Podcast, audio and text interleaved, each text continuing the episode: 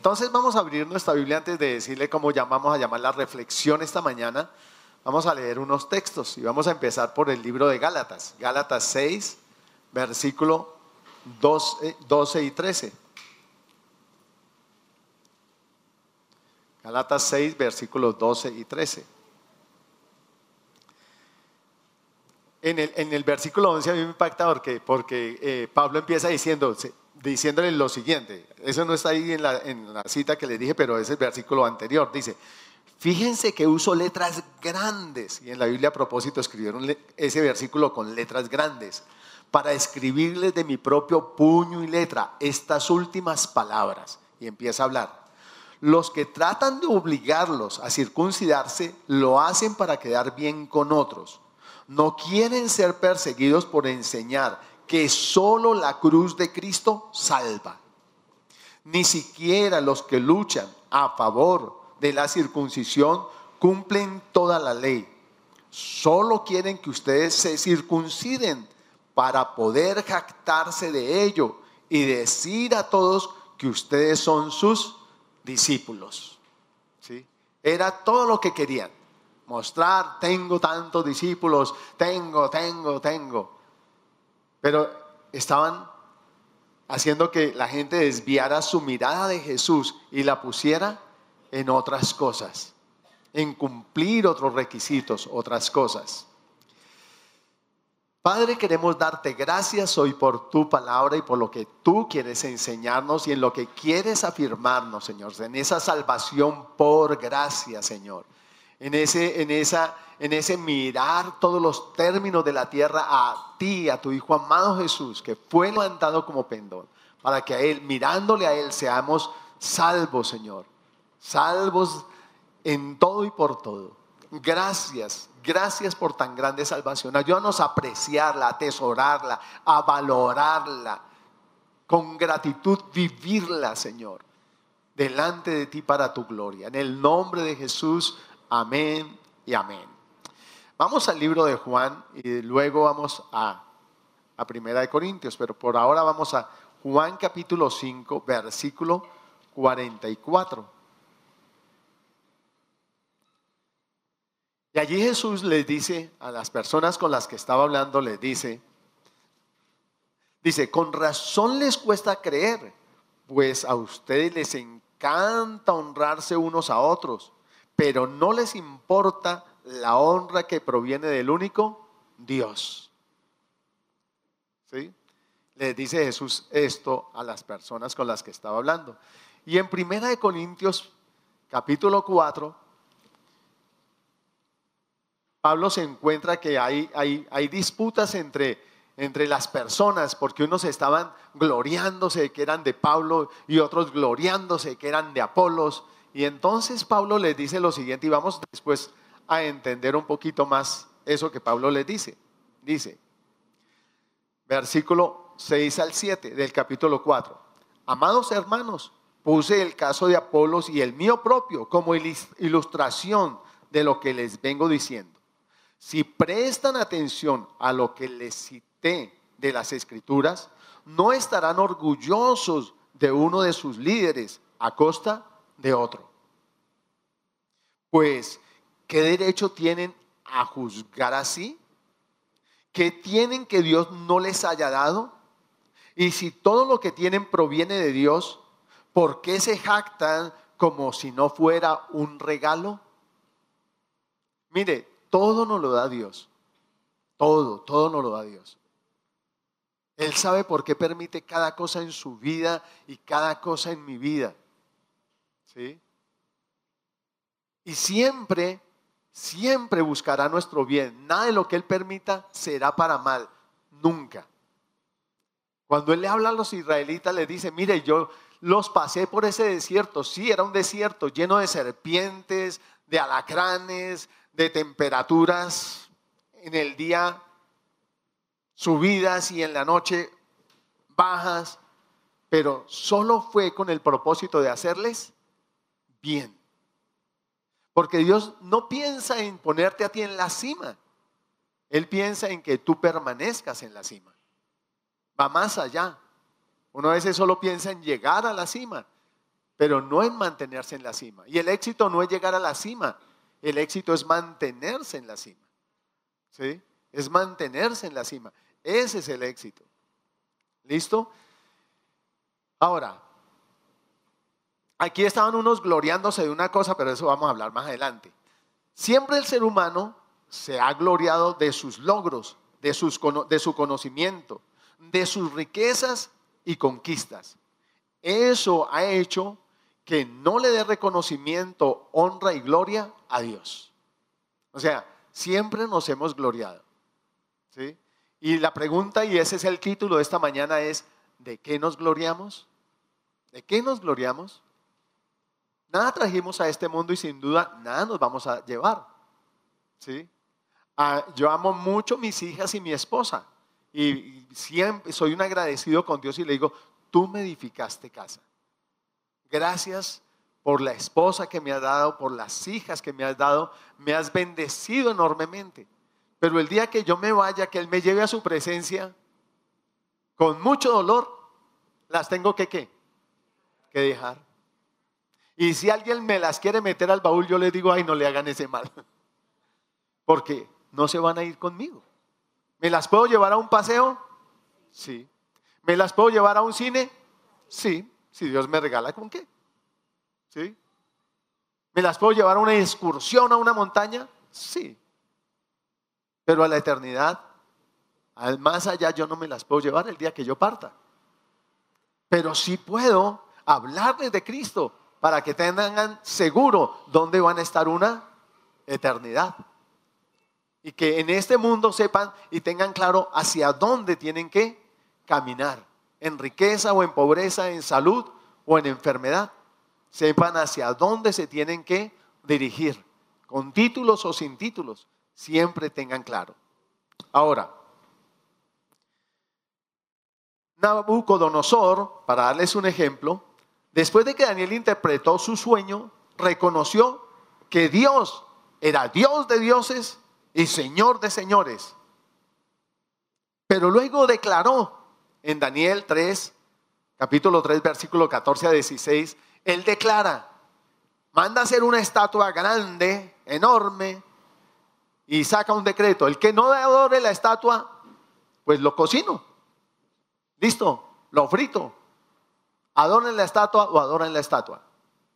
Que a propósito, eso es un cuadro de lo que va a pasar cuando venga el anticristo. ¿Sí? Y cuando venga el anticristo también va a levantar una estatua y el que no adore la estatua, frito. ¿Sí? Y ese es como un cuadro de, de, los últimos tiempos, porque fíjense que en esa escena no se nombra a Daniel. ¿Y por qué no se nombra a Daniel? ¿Verdad? Como si Dios estuviera hablando al pueblo de Israel. Y entonces todos los que han creído en el Señor no van a estar ahí. Pero los que se quedan, ahí habían gentiles y unos judíos. Si no adoran la estatua, fritos. Pero ese no es el tema. ¿Listo? Solo les dejo ahí como anécdota. ¿Por qué no estaba Daniel ahí? Curioso, ¿no? ¿Será que Dios nos está hablando de algo? Pero sigamos. Tiempo, y entonces él les dice, si ustedes no adoran la estatua, Les voy a dar tiempo, reflexionen. Y si no, le dice, le dice, no habrá Dios que los pueda librar de mi mano. Está hablando con presunción, con orgullo, con prepotencia, diciendo, no hay una autoridad más grande que yo. Y Dios le demostró que eso no era cierto. Después, tiempo después, Nabucodonosor dice, tiene otro sueño y, le interpretan el sueño y le dicen, mire, el sueño eres tú, rey. Ese árbol grande y frondoso que tuviste, eres tú. Y un día te pueden cortar.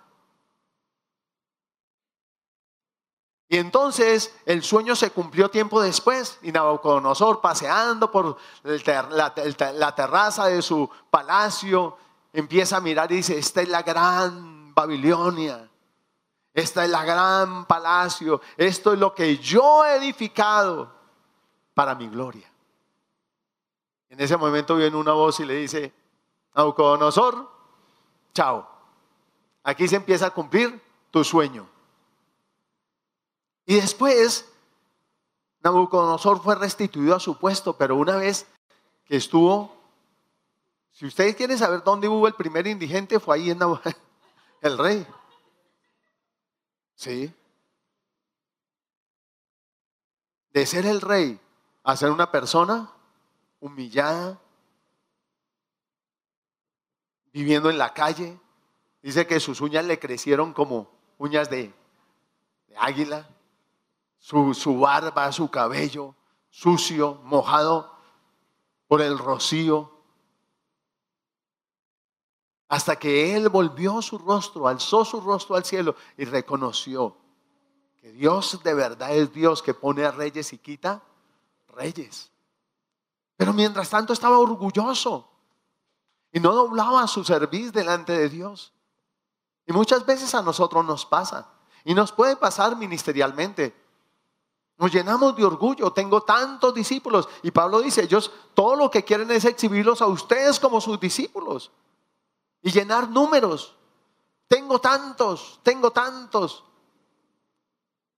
Y era tan real que no les importaba que Jesús en un punto les dice, Ustedes buscan un discípulo y lo hacen dos veces más hijo del infierno.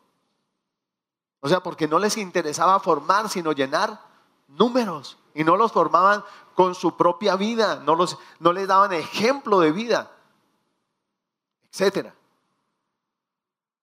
Sí, tienen discípulos, pero ¿para qué? Para llenar números y para sentirme orgulloso de cuántos tengo frente a los hombres exhibir, mostrar. Y siempre ha pasado eso. Y es que el orgullo de lo que somos, el orgullo de lo que tenemos, el orgullo de lo que podemos, es algo que no nos deja ver con claridad todo lo que no tenemos, todo lo que no somos y todo lo que no podemos. El orgullo impide ver eso. ¿Sí? El orgulloso siente que ya lo sabe todo y nadie le tiene que enseñar. El orgulloso va a levantar algo y él cree que él lo puede levantar solo y no pide ayuda de nadie porque él puede solo. Y así sucesivamente. Y eso mismo le pasó a los descendientes de Abraham. Estaban orgullosos de la circuncisión, de esa señal, que era una señal de que desde el principio ese pueblo se estaba levantando sobre un fundamento que se llama fe. Fe, porque la circuncisión fue mucho antes de la ley. Abraham creyó y Dios le dijo, bueno, te vas a circuncidar. Y era una señal externa de que había una fe interna. La fe siempre tiene una obra que manifiesta que tengo fe. Y ellos se llenaron de orgullo sobre eso, sobre esa señal que tenían. Y que por esa señal, y que era por la fe, y olvidaron, y fueron olvidando pronto que, la, que era por la fe que las promesas y las bendiciones eran de ellos.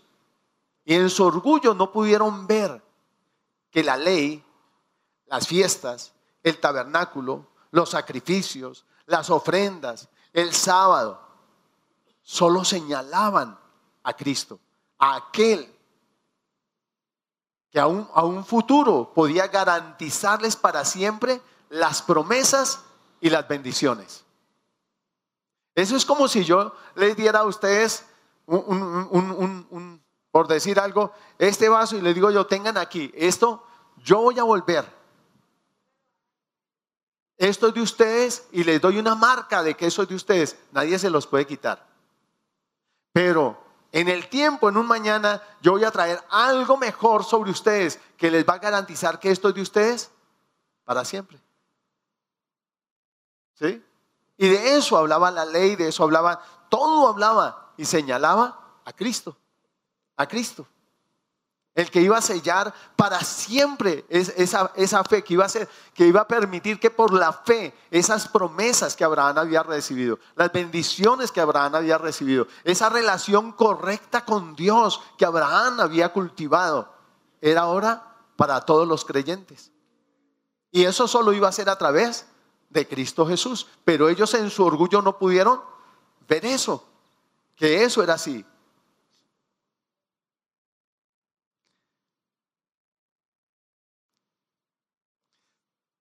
Tanto, y esa bendición iba a ser tanto para ellos como para los gentiles. Ahora, vayamos a Juan 5, capítulo 5, versículo 39 a 40.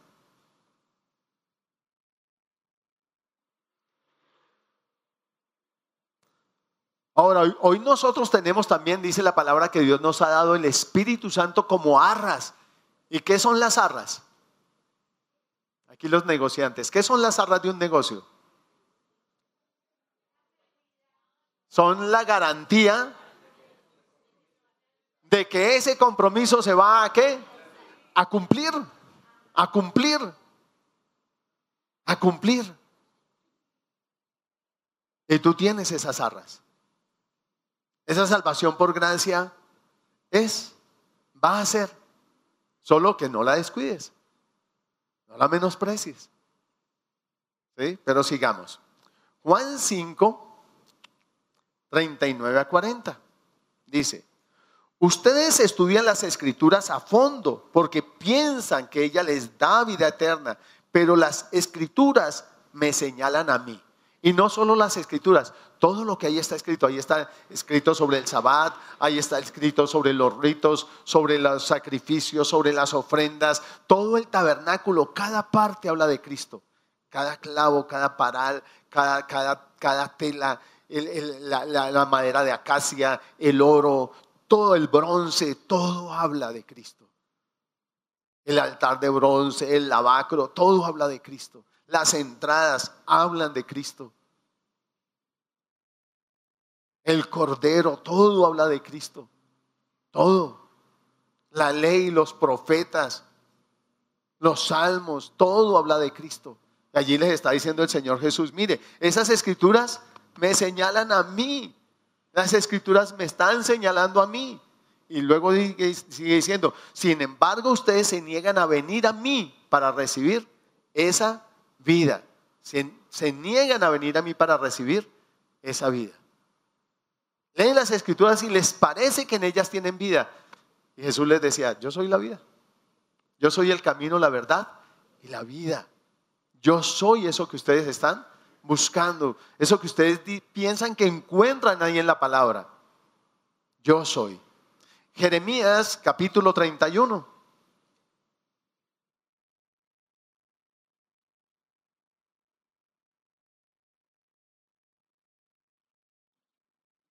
Jeremías 31, versículo 31 al 34. Allí el Señor les empieza a hablar de un pacto mejor. Dice, se acerca el día, dice el Señor, en que haré un nuevo pacto con el pueblo de Israel y de Judea. Este pacto no será como el que hice con sus antepasados cuando los tomé de la mano y los saqué de la tierra de Egipto ellos rompieron ese pacto a pesar de que los amé como un hombre ama a su esposa, dice el Señor. Pero este es el nuevo pacto que haré con el pueblo de Israel después de esos días, dice el Señor.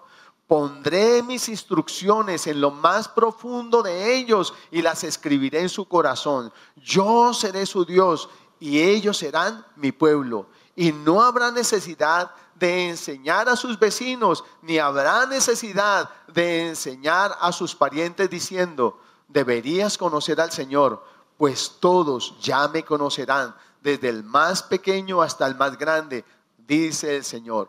Perdonaré sus maldades y nunca más me acordaré de sus pecados. Esa es la calidad de ese nuevo pacto. Eso es como si yo tuviera un tratado, hubiera un tratado entre una nación y otra nación. Y vamos a hacer un, mejor tratado. Solo que no era entre igual, no es entre iguales, es, es Dios diciéndole al hombre, aquí empezó mi relación contigo e hicimos este, este, este pacto, pero oiga, yo, ese pacto que hice con sus antepasados cuando los saqué de Egipto fue sobre la, la base de la ley, pero esa ley solo señala a Cristo. Y eh, Cristo es la base de ese mejor pacto. Y ese pacto los va a volver al pacto que yo hice con Abraham, el cual me creyó y fue justificado por la fe. Y el justo por la fe vivirá. El justo por la fe vivirá. Entonces, wow, pero ellos no lo comprendieron. Ahora, vayamos al libro de Hebreos.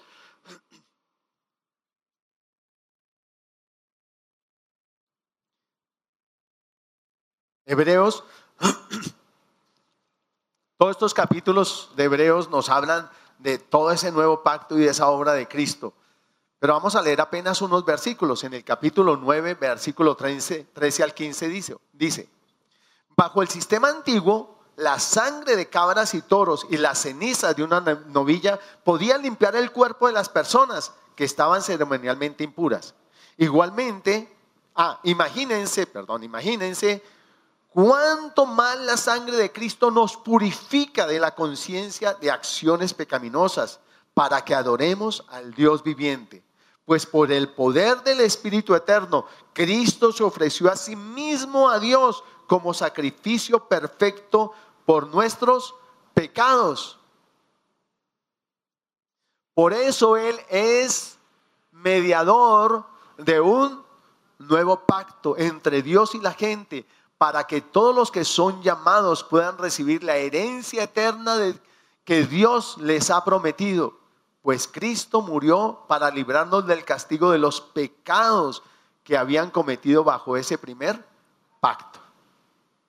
Tremendo. O sea, aquí está diciendo, mire, bien, ese Jesús es el mediador de ese nuevo pacto.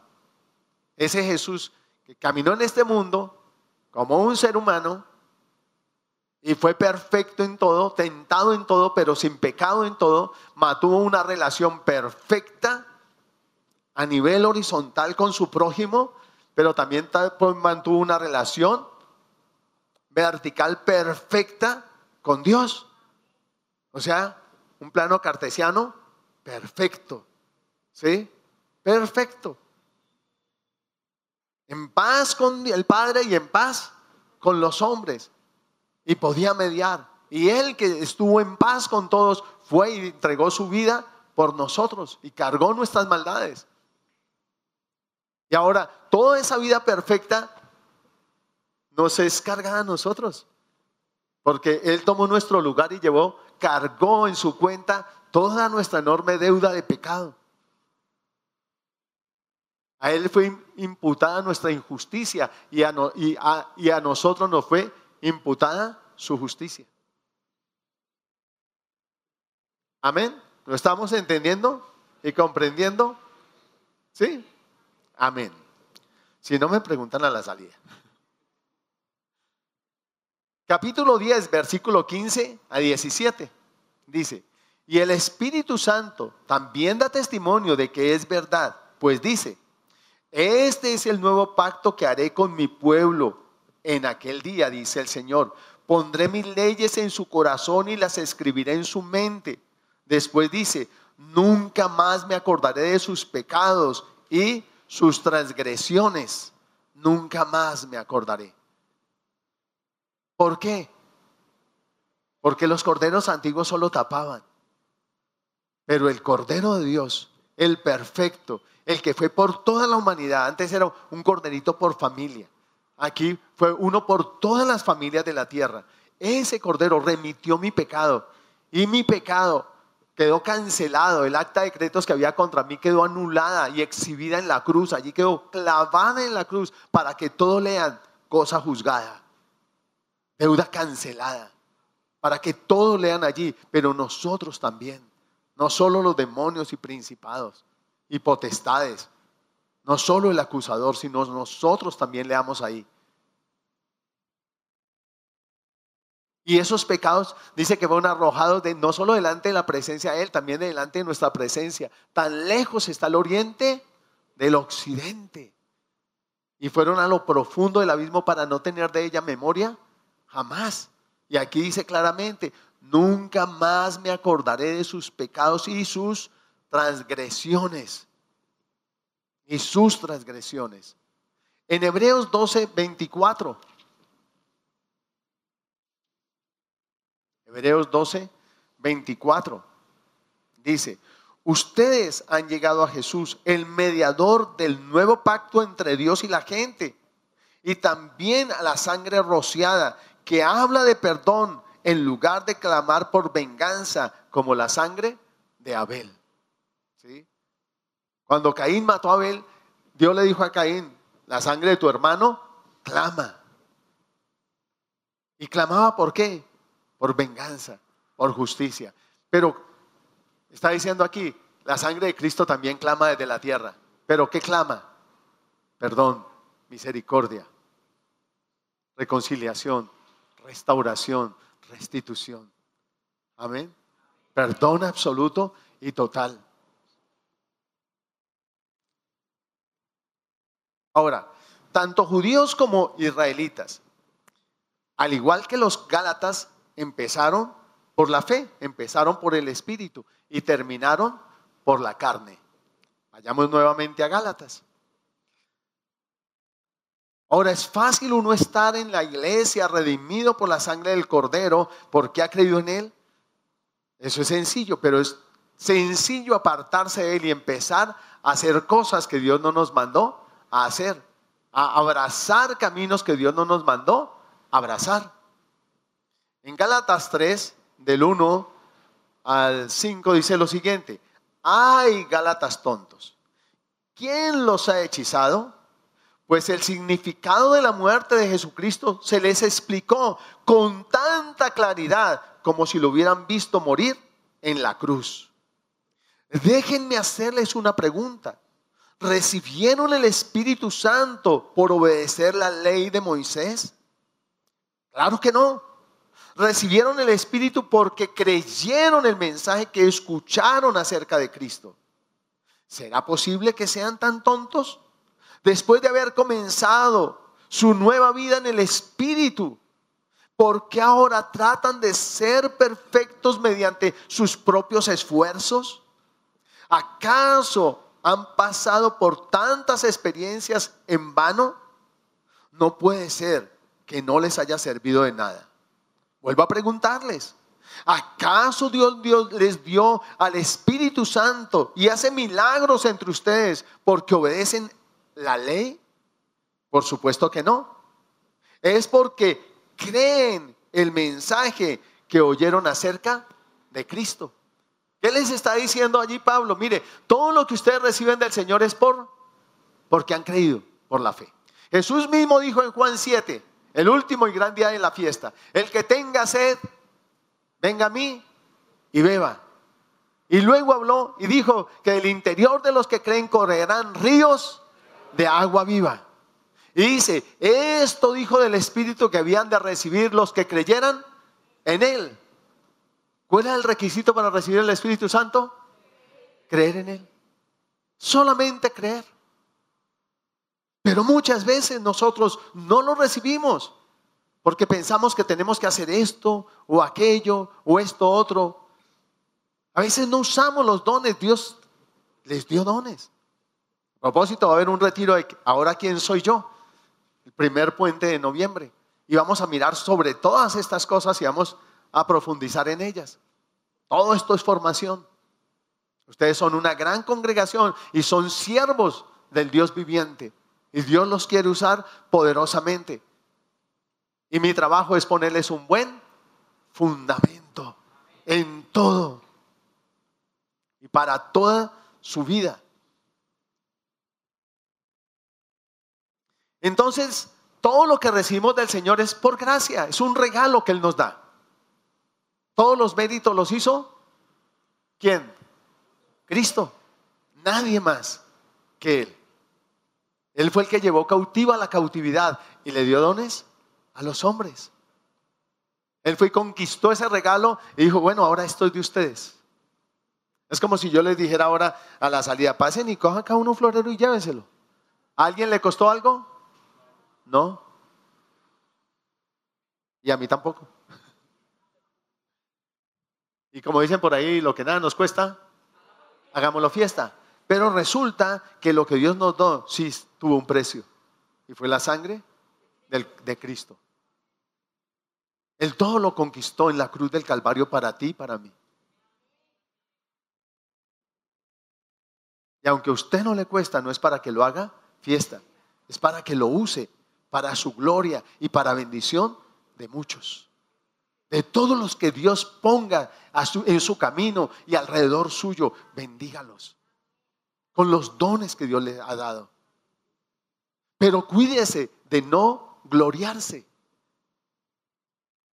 Si Dios sana a alguien a través de usted, es Él usando su cuerpo. Si usted le dice a la mano, quiero un tintico, los pies y la mano corren a traerle un tintico, ¿llevan alguna gloria a ellos? ¿Por qué lo hicieron? Porque la cabeza los usó. Y tú y yo somos miembros del cuerpo de Cristo. Podemos gloriarnos de que Dios, cuando tú y yo ponemos las manos sobre un enfermo, se sanen, podemos gloriarnos. No, Él es el que los sana. Él es en ti, pero Él es a través de ti. Amén. Cuando tienes palabra de conocimiento acerca de algo en una persona, ¿puedes gloriarte de algo? No, porque el que sabe toda la vida de esa persona es Dios. Y si te muestra algo de la persona, como, como en, el, ejemplo del profeta con David, ¿sí? algo tan tapadito, tan guardadito y tan ocultico, secretico también guardado, ¿sí? Solo lo podía saber quién? Dios.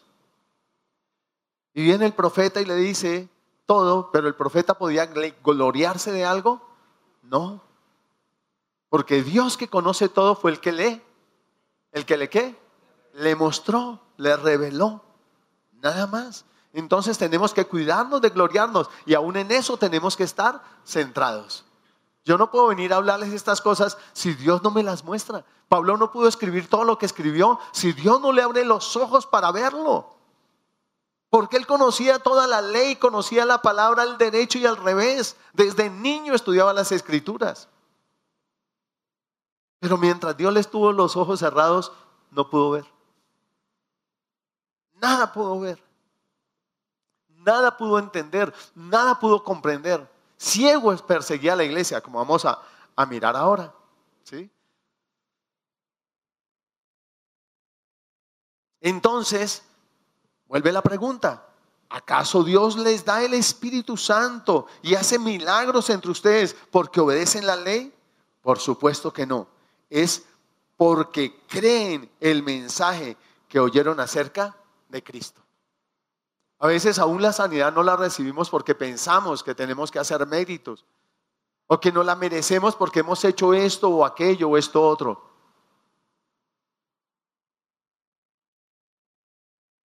Y no hay tal. Si a Dios le place sanarle, reciba su sanidad.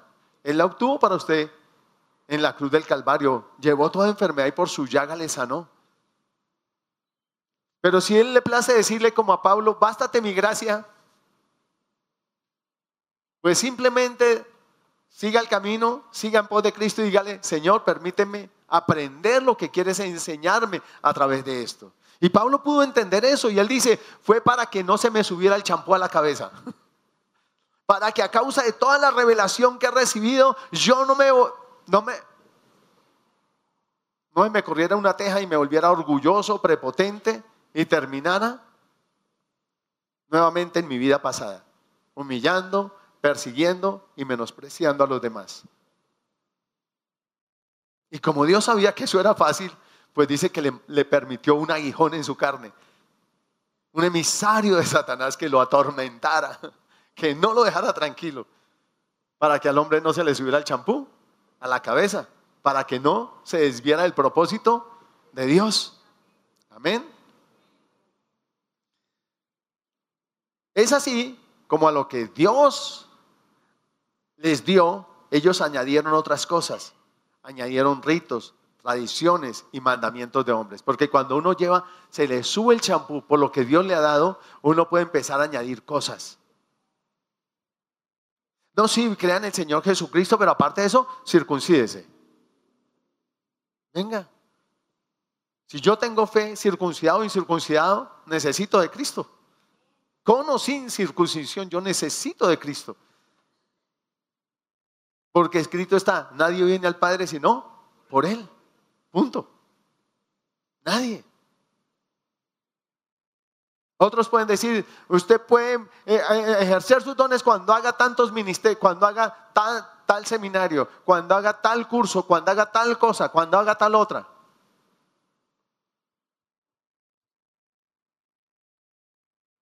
¿Está eso en la palabra? No.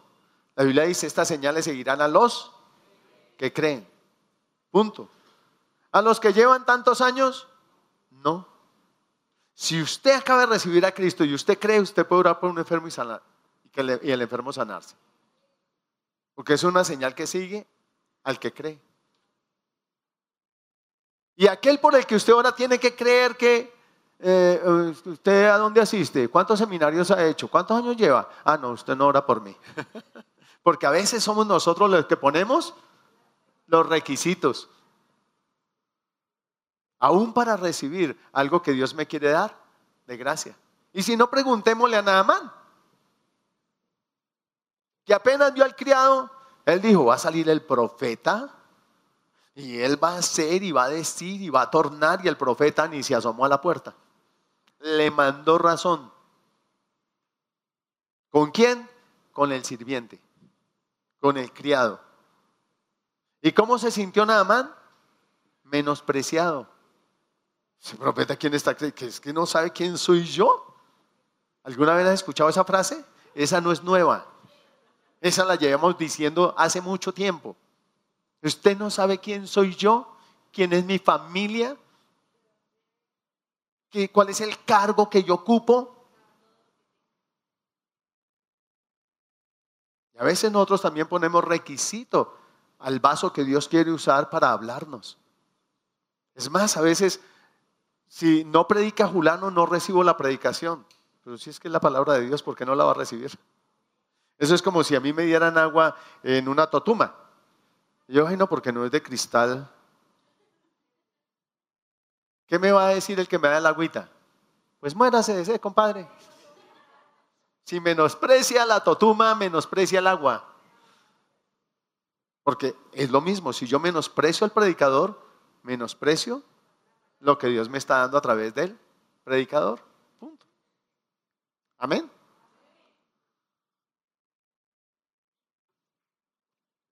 Pero sigamos.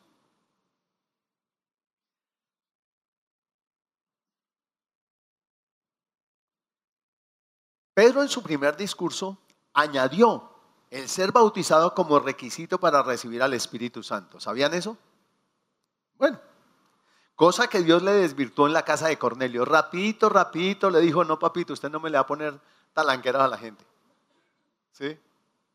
Dios le decía a los, a los fariseos, ustedes ni entran al reino de los cielos ni dejan entrar. Ustedes no entran porque han puesto tantos requisitos para entrar que ustedes no los cumplen. Entonces no van a entrar. Pero con esos requisitos están impidiendo que otros entren. No solo ustedes. Y mire que Pedro empezó con eso, pero era que Pedro venía de esa, de ese trasfondo, de poner cosas. ¿sí? Vayamos al libro de Hechos, capítulo 2. Hechos, capítulo 2.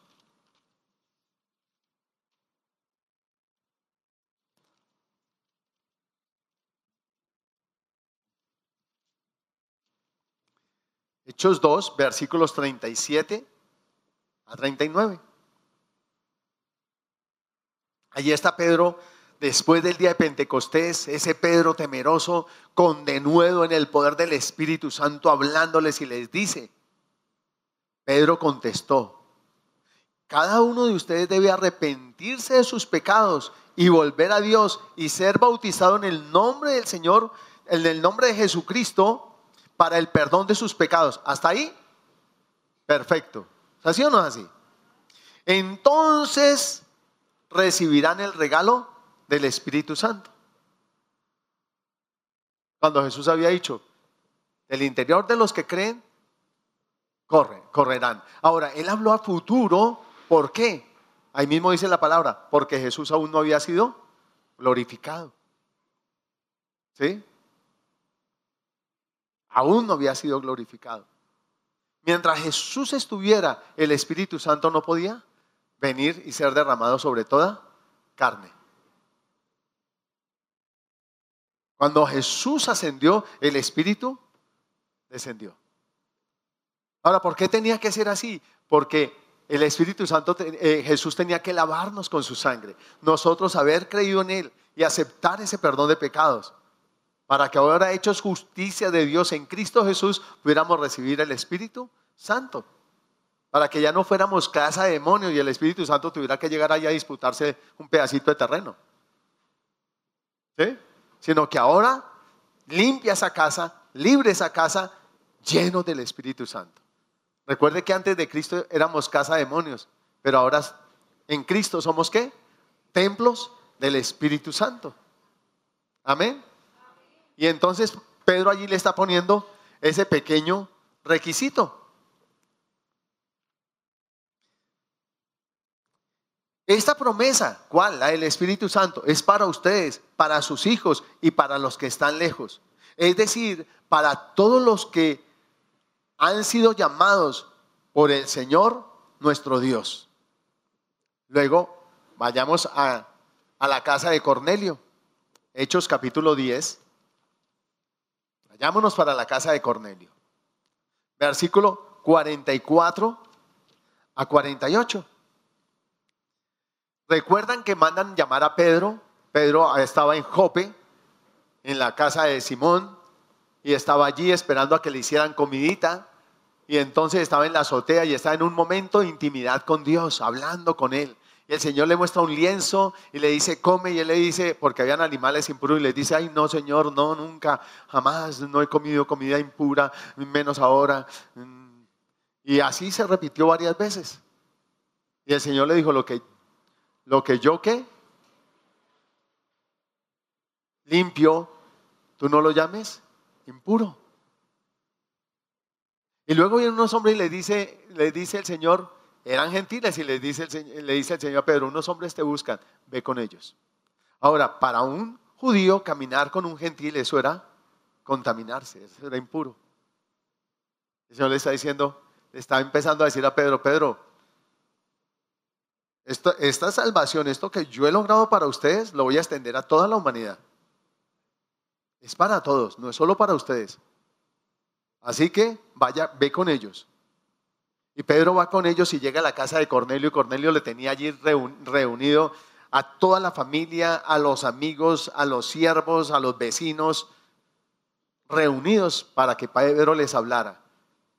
Porque él tuvo un sueño y en el sueño le dijeron, ve a tal parte y haz traer a Simón y él te hablará palabras por medio de las cuales serán salvos tú y tu casa. ¿Sí? Y entonces, llegado allí en la casa de Cornelio, Pedro está predicando y dice, mientras Pedro aún estaba diciendo estas cosas, o sea, les estaba predicando, no había terminado la predicación. El Espíritu Santo descendió sobre todos los que escuchaban el mensaje. O sea, sobre todos esos gentiles. Los creyentes judíos que habían llegado con Pedro quedaron asombrados ver, al ver que el don del Espíritu Santo también era derramado sobre los gentiles. Estaban aterrados, pues los oyeron hablar en otras lenguas y alabar a Dios, lo mismo que había pasado allí en el aposento alto la misma situación. Entonces Pedro preguntó, la pregunta de Pedro, eh, disculpen, hermanos judíos aquí entre nos, ¿puede alguien oponerse a que ellos sean bautizados ahora que han recibido el Espíritu Santo tal como nosotros lo recibimos? Fíjense cómo Dios le derrumbó el requisito a Pedro. No habían terminado de predicar. No había terminado de predicar. No habían pasado adelante. No habían dicho, sí, Señor, yo recibo. Solamente estaban escuchando con fe. Y se desató fe en ellos. Y Dios que conoce que hay en nuestro corazón, actuó sobre sus vidas. Amén. Ese Dios también está en este lugar y está actuando en su vida. ¿Sí? Y puede estar ahí sanándole. De hecho, está ahí para sanarle, está ahí para ministrarle, está ahí para operar un milagro en su vida. ¿Sí? Simplemente tengo que saber que Él está aquí. Ahora, Cornelio y su familia no sabían, ellos sabían lo que el ángel les había dicho. Pero estaban allí con fe, sabían que ese hombre les iba a hablar palabras de vida. Ustedes están aquí porque saben, que saben, que saben que yo les estoy hablando palabras de vida, porque toda su palabra es palabra de vida. Y yo trato de hablarles es su palabra. Amén. Y por esa palabra Dios está obrando en ustedes. Y va a estar obrando en ustedes. Y los está preparando y los está levantando. Y los va a usar tremendamente. Amén. Entonces, por lo tanto, dio orden de que fueran bautizados en el nombre de Jesucristo. Después Cornelio le pidió que se quedaran varios días con ellos.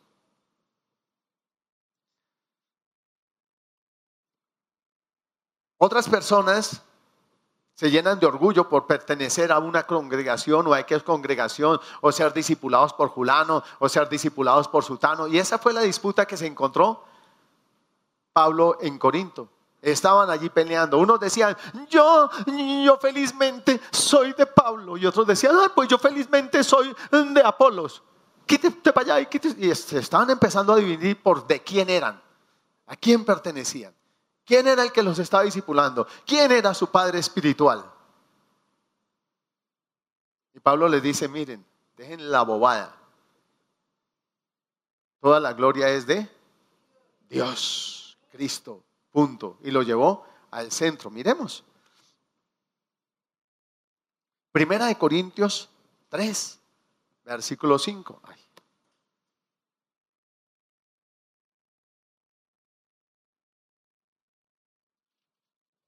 3, versículo 5. Pablo les hace unas preguntas, les dice, después de todo, ¿quién es Apolos? ¿Y quién es Pablo? Nosotros solo somos siervos de Dios mediante los cuales ustedes creyeron la buena noticia. O sea, le está diciendo, solo somos instrumentos de Dios. Punto. Es como si eh, alguien le pinta la casa y usted va a ir a darle gracias y se gloria de la brocha.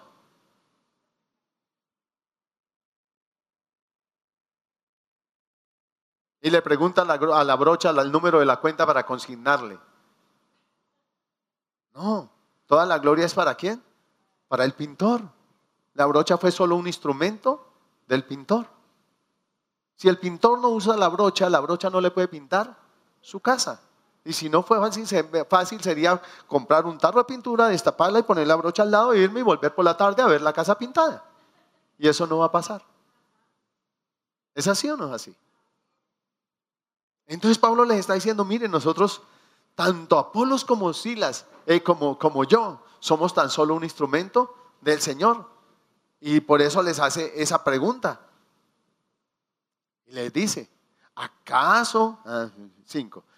¿Quién es Apolos? ¿Quién es Pablo? Nosotros solo somos siervos de Dios mediante los cuales ustedes creyeron a la buena noticia. Cada uno de nosotros hizo el trabajo que el Señor le encargó. Solo hicimos eso. Y si son salvos es por la obra de Cristo, no por la obra mía, es por la obra de Cristo. Mi trabajo, traerlos a Cristo. Ese es el trabajo. Él nos encargó el ministerio de la reconciliación. Él nos mandó predicar, crean o no crean. A veces uno dice, no, yo no le hablo a esa, ¿qué tal que no crea? Bueno, ¿y qué tal que sí crea? Hay que correr el riesgo. Pero solo hay que hacer lo que Dios nos mandó. Lo demás lo hace el Señor. Y mire lo que sigue diciendo. Él mismo le responde, versículo 6. Les dice, mire, yo planté la semilla en sus corazones y Apolo la regó, pero fue Dios quien la hizo crecer. Si de él no hay nada. No importa quién planta o quién riega, lo importante es que Dios hace crecer la semilla. El que planta y el que riega trabajan en conjunto con el mismo propósito. ¿Cuál? Que seamos salvos.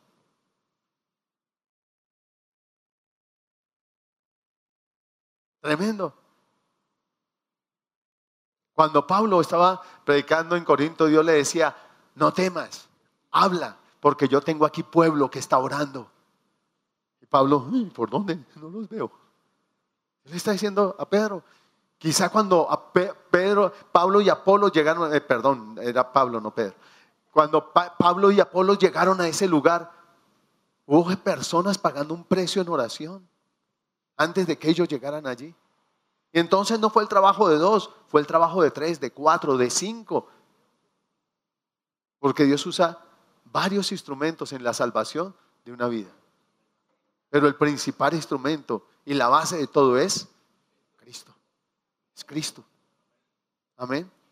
Yo, Dios me ha dado el privilegio de discipular a, a varios de ustedes. Pero yo siempre les aclaro, no son mis discípulos, son discípulos de Él. Aprendan a vivir a sus pies. Los discípulos se iban a vivir con sus maestros y yo no me lo voy a llevar a vivir a mi casa. Y una vez les voy aclarando por si las moscas. Pero como usted es discípulo de Cristo, tiene que aprender a vivir ahí a sus pies. A vivir en su intimidad, a vivir en su secreto, a preguntarle, a inquirir de Él. Mi trabajo siempre será hablarle de Él. Porque mi trabajo es enseñarle de Él. Mi función es enseñarle de Él. Para que usted, conmigo o sin mí, continúe el camino. Y a su vez disipule a otros. Porque es el, la, misión que Dios nos ha dado, el trabajo que Dios nos ha dado, encargado, formar y disipular a otros.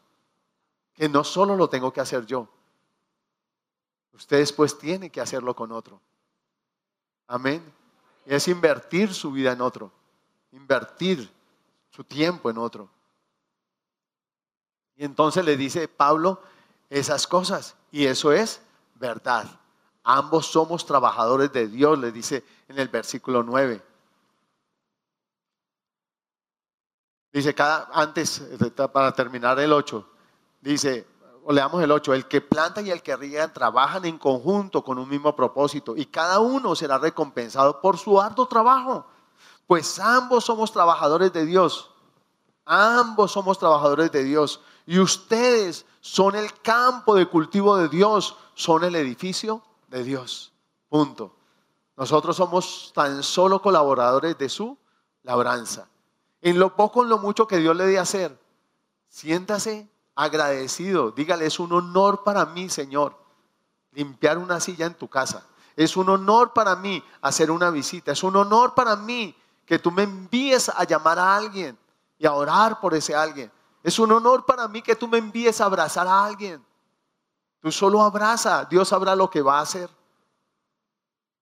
Les he contado cómo Dios me mandó a abrazar una niña en Chapinero. Y yo sabía que el abrazo no iba a ser corto y yo, Señor, ay, como que no, esto como que no es tuyo. Y el que estaba ministrando de pronto vaya diciendo, salga de su puesto y busque a alguien y abrácelo. Y yo, ah, Señor, como que sí es tuyo.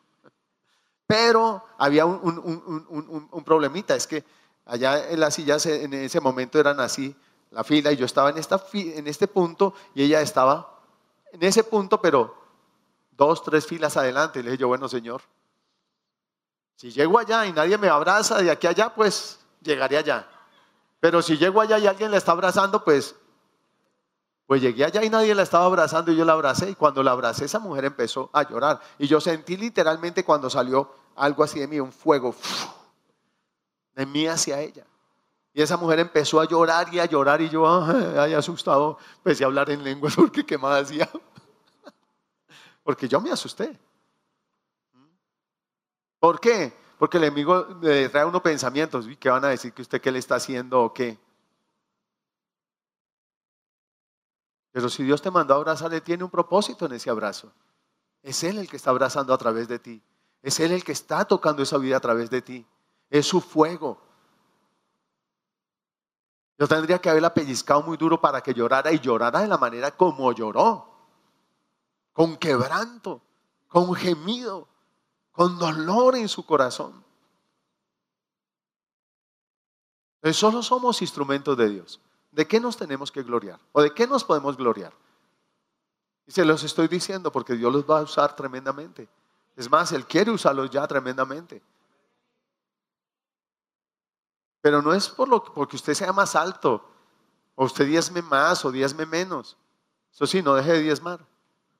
Un día les hablo de eso. Generalmente no les hablo de eso. Procuro hacerlo en la escuela de líderes y en el discipulado. Pero un día esto les voy a hablar de eso.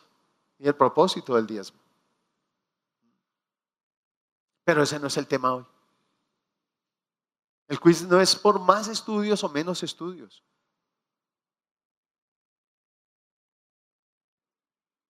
Una reunión, mire, solo, solo somos tan instrumentos de Dios que una reunión en el grado de, mi, de, mi de una de mis sobrinas, eh, nos invitaron allá y estábamos en la reunión y de pronto mi mamá empieza a hablar en lenguas. Y nosotros nos empezamos a escurrir en la silla y nosotros, ay, otra vez mi mamá. Y nos fuimos todos para hacia allá, es como hacia donde ella, como a calmarla, ¿no? Cálmese, mami. Este como que no es el lugar. Mire, Dios no tiene lugar. Dios usa sus vasos y sus instrumentos el día que quiere, cuando quiere y a la hora que quiere. Punto. Así sencillo. Y de pronto se va acercando un señor y le dice, nosotros, hola mami, mami, mami. Y ella seguía hablando en lenguas y paró y se acerca un señor y le dice, señora, ¿usted de dónde sabe hebreo? Ella le dice, no, no señor, no, ¿cómo así? Sí, es que yo soy judío y usted acaba de hablar en perfecto hebreo. Ella le dijo, no, yo no hablo hebreo. Y empezó a hablarle de, Cristo. Tremendo, ¿no? Dios es Dios. Y usa como quiere y cuando quiere sus vasos y a la hora que quiere. Y usted es un vaso de Él, pero nunca se llene de orgullo. Recuerde, es por gracia. Él es la cabeza y usted apenas es un miembro de su cuerpo. Él es la vid y usted una rama injertada contra naturaleza en esa vid verdadera. Ahora hemos, eh, hemos sido hechos uno con la raíz y partícipe de la rica savia. Y la raíz habla de mi vida de intimidad con Dios. El árbol habla de mi vida alimentada y sostenida por esa raíz. Y la palabra dice en remano, no sostiene el árbol a la raíz, sino la raíz sostiene al árbol.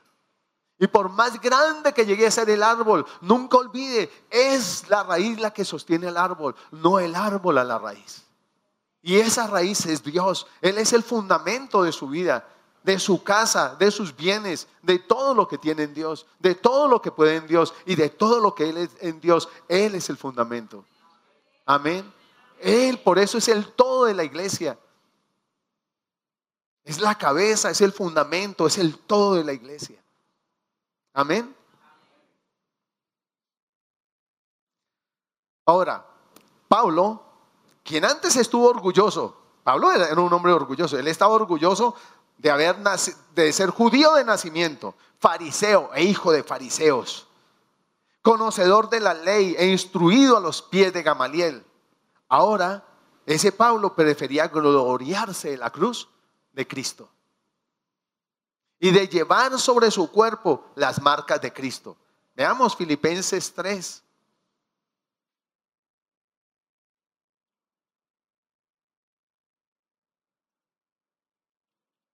Filipenses 3, del versículo 1 al 9. Está hablando ese capítulo, dice, el valor incalculable de conocer a Cristo. Dice, mis amados hermanos, pase lo que pase, alégrense en el Señor. Nunca me canso de decirles estas cosas y lo hago para proteger su fe. Cuídense de esos perros, de esa gente que hace lo malo, esos mutiladores que les dicen que deben circuncidarse para ser salvos. Y no solo eso, sino de toda persona que salga a decirles, ah, tiene que hacer esto, más esto, más esto, otro para ser salvos. Cuídense de eso. Pues los que adoramos por medio del Espíritu de Dios somos los verdaderos circuncisos. Confiamos en lo que Cristo Jesús hizo por nosotros. No depositamos ninguna confianza en esfuerzo humano, aunque si alguien pudiera confiar en sus propios esfuerzos, ese sería yo. De hecho, si otros tienen razones para confiar en sus propios esfuerzos, yo las tengo aún más. Fui circuncidado cuando tenía ocho días de vida. Soy un ciudadano de Israel de pura cepa y miembro de la tribu de Benjamín, un verdadero hebreo como no ha habido otro. Fui miembro de los fariseos, quienes exigen la obediencia más estricta a la ley judía. Era tan fanático que perseguía con crueldad a la iglesia y en cuanto a la justicia, obedecía a la ley al pie de la letra. Al pie de la letra. Antes creía que esas cosas eran valiosas, pero ahora considero que no tienen ningún valor debido a lo que Cristo ha hecho. O sea, eso reemplaza todo. Reemplaza absolutamente todo. Todos los ritos, todo lo que fue creado, Pablo dice, esta es la cereza del pastel. Este es el premio gordo. Quien tiene a él tiene todo. ¿Alguna vez ustedes escucharon de un concurso que había que llamaba Compre la orquesta? ¿Sí? Y había personas que en la primerazo escogían el instrumento. Porque siempre en una canción hay un instrumento que lleva toda la melodía. Toda. Y entonces decían, el clarinete. Y Pacheco le decía, ¿qué le decía? Le doy toda la orquesta. Bueno, Pablo entendió eso. Wow. ¿Para qué guitarra? ¿Para qué piano? ¿Para qué oboe? ¿Para qué flauta? ¿Para qué tambores? ¿Para qué batería? ¿Para qué bajo? ¿Para qué? ¿Para qué? si tengo el central. El clarinete es el que lleva toda la batuta. El clarinete. Y había otros que pasaban por toda la orquesta. Por toda la orquesta. ¿Y qué es eso?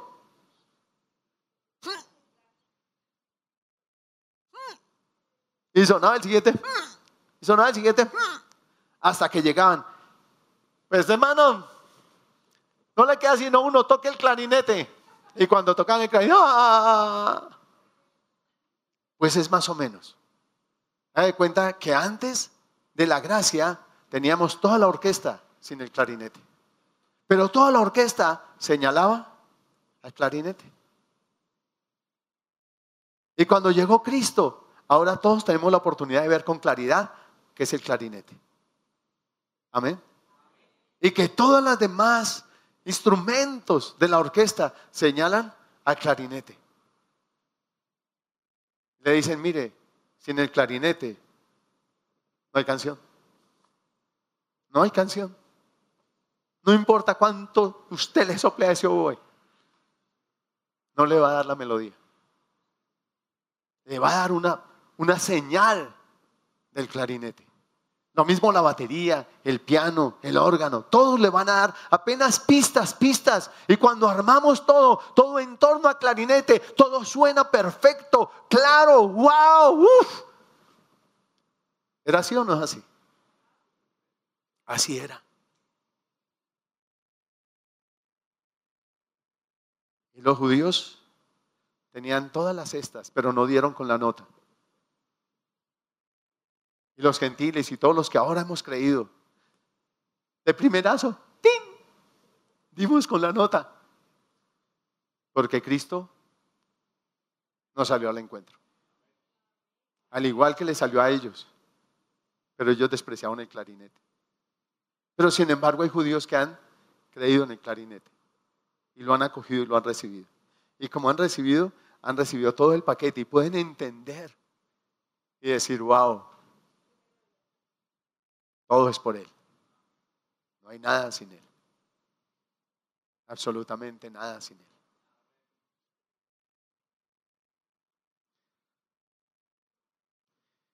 Hechos 22. Vámonos un poquito.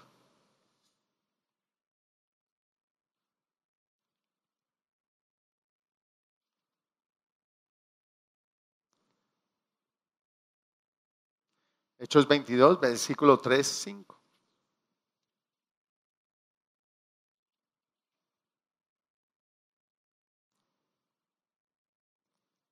Entonces Pablo dijo, soy judío, nacido en Tarso, una ciudad de Cilicia, y fui criado y educado aquí en Jerusalén, bajo el maestro Gamaliel.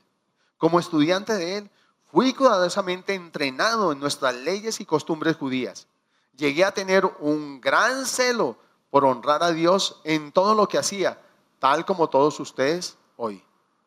Perseguía a los seguidores del camino, acosando a algunos de ellos hasta la muerte, y arresté tanto a hombres como a mujeres para arrojarlos en la cárcel.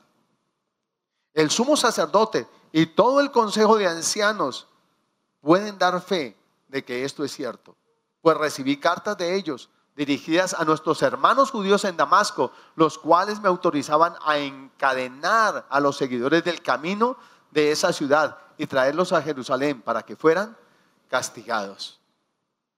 Fariseo de fariseos. Volvamos a Gálatas. A mí me encanta pasearlos por la palabra porque al Espíritu de Dios le, encanta pasearnos por la palabra.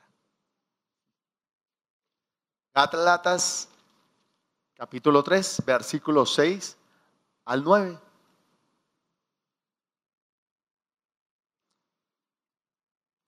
Gálatas 6. Gálatas 6, 6. Gálatas 6, versículo 3 al 9.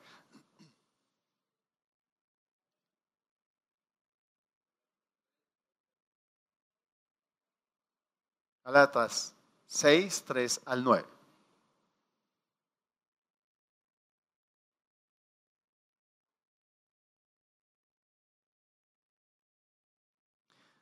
Si te crees demasiado importante para ayudar a alguien, solo te engañas a ti mismo. No eres tan importante. Presta mucha, ah, no, es Gálatas, el, el, 14 y el 15, perdón. Gálatas 6, 14 y 15, es que miren la, la cita de arriba. Gálatas 6, 15, 15 y 15, 14 y 15. Me trabé todo. En cuanto a mí, está hablando Pablo de él, que nunca me jacte de otra cosa que no sea la cruz de nuestro Señor Jesucristo. Debido a esa cruz, mi interés por este mundo fue crucificado y el interés del mundo por mí también ha muerto. No importa si fuimos o no circuncidados, lo que importa es que hayamos sido transformados en una creación nueva. Eso es lo que importa. Somos ahora hijos de Dios, somos templo del Espíritu Santo. Antes no lo éramos. Nosotros tenemos un antes de Cristo y un después de Cristo. Así como Abraham tuvo un antes del encuentro con Dios y un después del encuentro con Dios. Jacob tuvo un antes del encuentro con Dios y un después del encuentro con Dios. Así tú y yo hemos tenido un antes y un después. Y en ese después somos nuevas criaturas.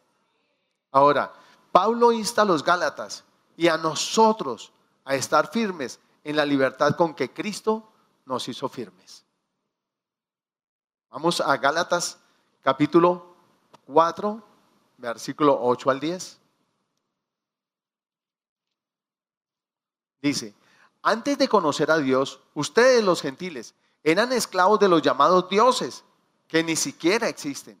Así que ahora que conocen a Dios, o mejor dicho, ahora que Dios los conoce a ustedes, ¿Por qué quieren retroceder y convertirse otra vez en esclavos de los débiles e inútiles principios espirituales de este mundo? ¿Pretenden ganarse el favor de Dios al cumplir con ciertos días o meses o estaciones o años? O sea, es como si nosotros abandonáramos la fe en el Señor y empezáramos a poner nuestra fe en hacer esto o en hacer aquello o esto otro o lo demás acá o lo más allá. Y no es así. Sí, debemos tener una vida santa, pero partiendo de lo que ahora qué somos. Ya somos santos. ¿Sí? Es como si su hijo bebé que acaba de nacer tuviera que hacer un montón de cosas para ser su hijo. ¿Tiene que hacer algo? No. ¿Qué es lo que usted le exige a su hijo? Coma. Y duerma para que le alimente. ¿Es así o no es así? ¿Y cuál es su orgullo? ¿Ver lo que? Crecer. Crecer. Se hace popis. Se orina. Se vomita. Se echa la sopa encima. Pero usted está feliz de que él está creciendo. Nada de esas cosas feas que ve su hijo lo desaniman. ¿Es así o no es así? ¿A cuántos ese bebecito los ha orinado? Los ha vomitado. Y usted hay un guácale. ¿Sí? ¿O no? No importa. Usted solo está feliz de que Él está creciendo y de que está sano. Así es Dios contigo. Y tú tienes que, y yo tenemos que estar centrados. A veces descuidamos el, alimentar, el alimentarnos, como el niño. El niño, si usted no le quita el juego, él va a seguir jugando. ¿Cuál comida? Eso era cuando era bebé y no tenía nada más que hacer. Sino, ¡nah! que no es, no es ya, sino ya. Corra a ver. Traiga mi tetero. Punto. Estuviera usted en el bus o donde estuviera. ¿Cierto o no cierto? Pero ahora que está grandecito, ¿qué quiere hacer él? Jugar. Yo vi a mis hijas juegue y juegue y juegue y cuando menos pensaba estaban. Ellas esperaban hasta el último segundo. Hasta el último segundo cuando yo no aguantaban más y uno empezaba a ver la estelita que iban dejando. Porque ellas no querían sino qué? Jugar.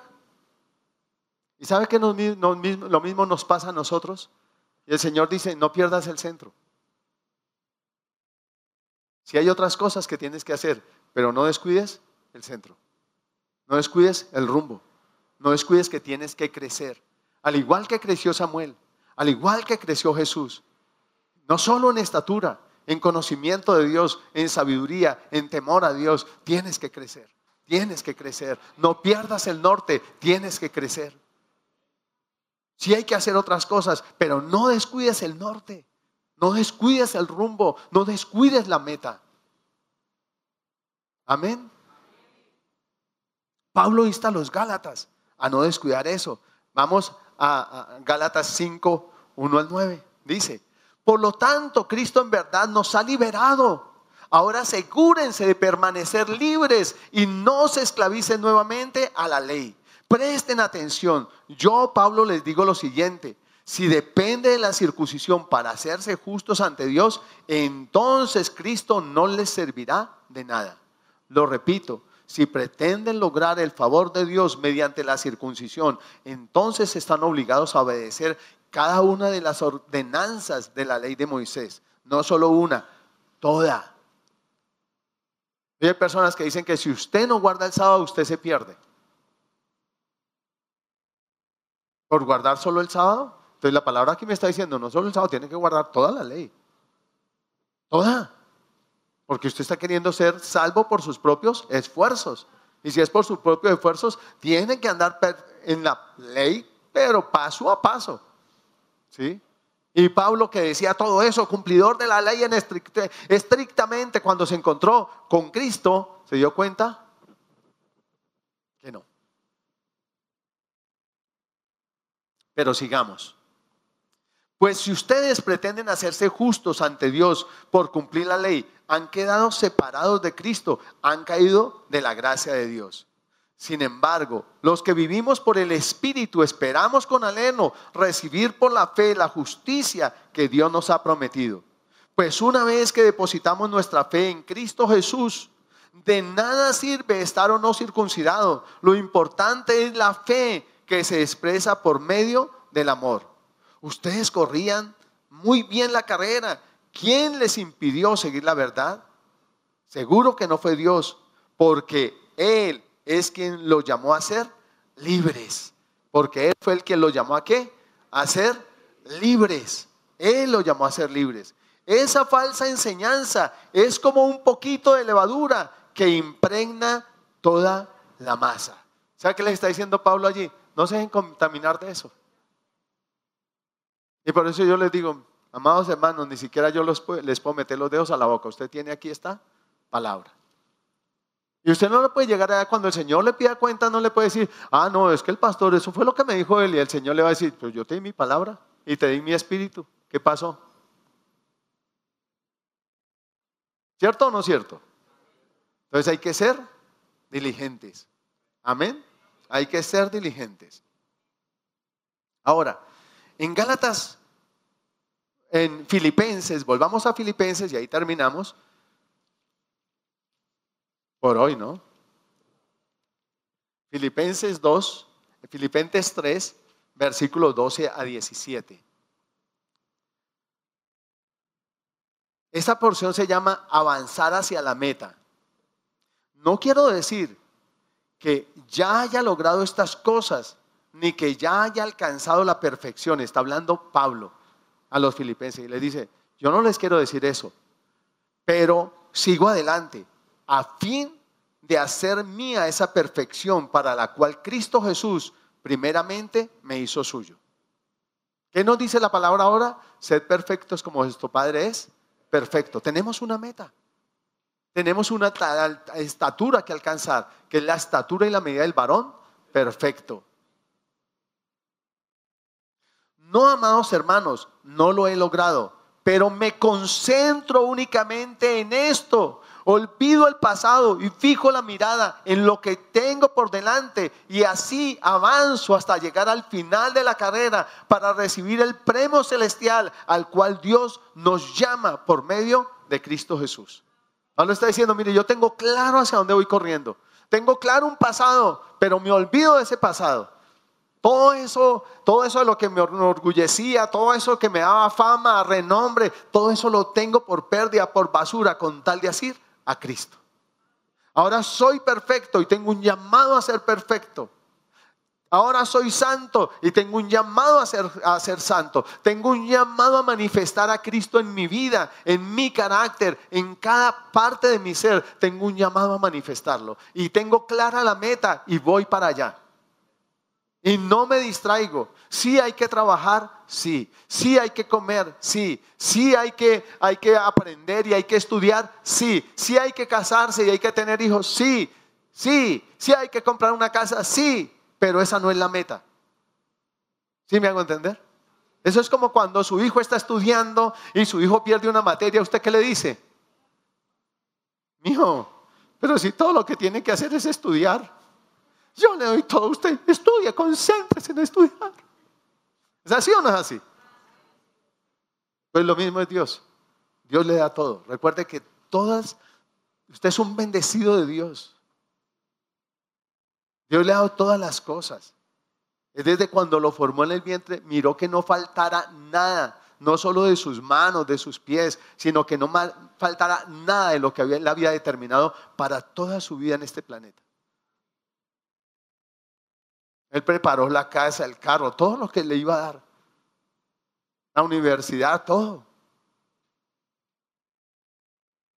Que nosotros hayamos dejado cosas es diferente. La Biblia misma dice que tiempo y ocasión suceden a todos. A todos. Y dice, concéntrese en la meta. En la meta. A veces nos concentramos tanto en el carro, tanto en la casa, tanto en el estudio, tanto en esto que dejamos de lado la, meta real. Y Pablo le está diciendo, mire, yo no lo he alcanzado y yo tengo claro para dónde voy. No sé si ustedes lo tengan claro, pero yo sí lo tengo claro y voy para allá. Si Dios me quiere para presidente, voy a ser, para voy a ser presidente. Pero tengo claro quién soy. ¿Sí? Daniel y sus amigos lo tenían claro. Y por eso dijeron, denos tal cosa. Y por eso dijeron, no nos arrodillamos frente a esa estatua. Y por eso dijeron, no voy a dejar de orar, porque tengo clara mi meta. Mi meta no es permanecer en este mundo, mi meta es agradarlo a Él, honrarlo a Él. Él sabrá librarme de las circunstancias de este mundo, de las dificultades, de los tropiezos. Él sabrá guardarme, porque Él guarda en perfecta paz aquel cuyo pensamiento en Él persevera porque en Él ha confiado. Amén. ¿Estamos? ¿En dónde quedé?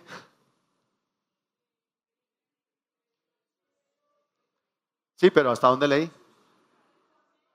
Ah, nos ha llamado por medio de Cristo Jesús. Que todos los que son espiritualmente maduros estén de acuerdo en, este, en estas cosas. Si ustedes dijeren en algún punto, estoy seguro de que Dios se lo hará, estoy, si están dudosos en algún punto, Pablo les dice, yo estoy seguro de que Dios se los hará entender, pero debemos aferrarnos al avance que ya hemos logrado, al avance que ya hemos logrado. Amados hermanos, tomen mi vida como modelo y aprendan de lo que les, de los que, y aprenda de los que siguen nuestro ejemplo. Y está diciendo Pablo en la, en la Reina Valera, dice, sean imitadores de mí así como yo de Cristo. Pablo dice, mire, yo tengo claro hacia dónde voy. Imítenme. Sigan mi ejemplo. Yo tengo claro hacia dónde voy. Fue náufrago, apedreado, calumniado, etcétera, pero él nunca perdió su norte. Él sabía para dónde iba. Decía, sigan mi ejemplo. Sigan mi ejemplo. Imítenme a mí. Vayan tras esa meta. Dios sabrá lo que tiene preparado para ustedes en ese camino que les ha preparado. Dios sabrá qué les va a dar, qué no les va a dar, qué les va a hacer, qué no les va a hacer, qué necesitan para cada momento de sus vidas.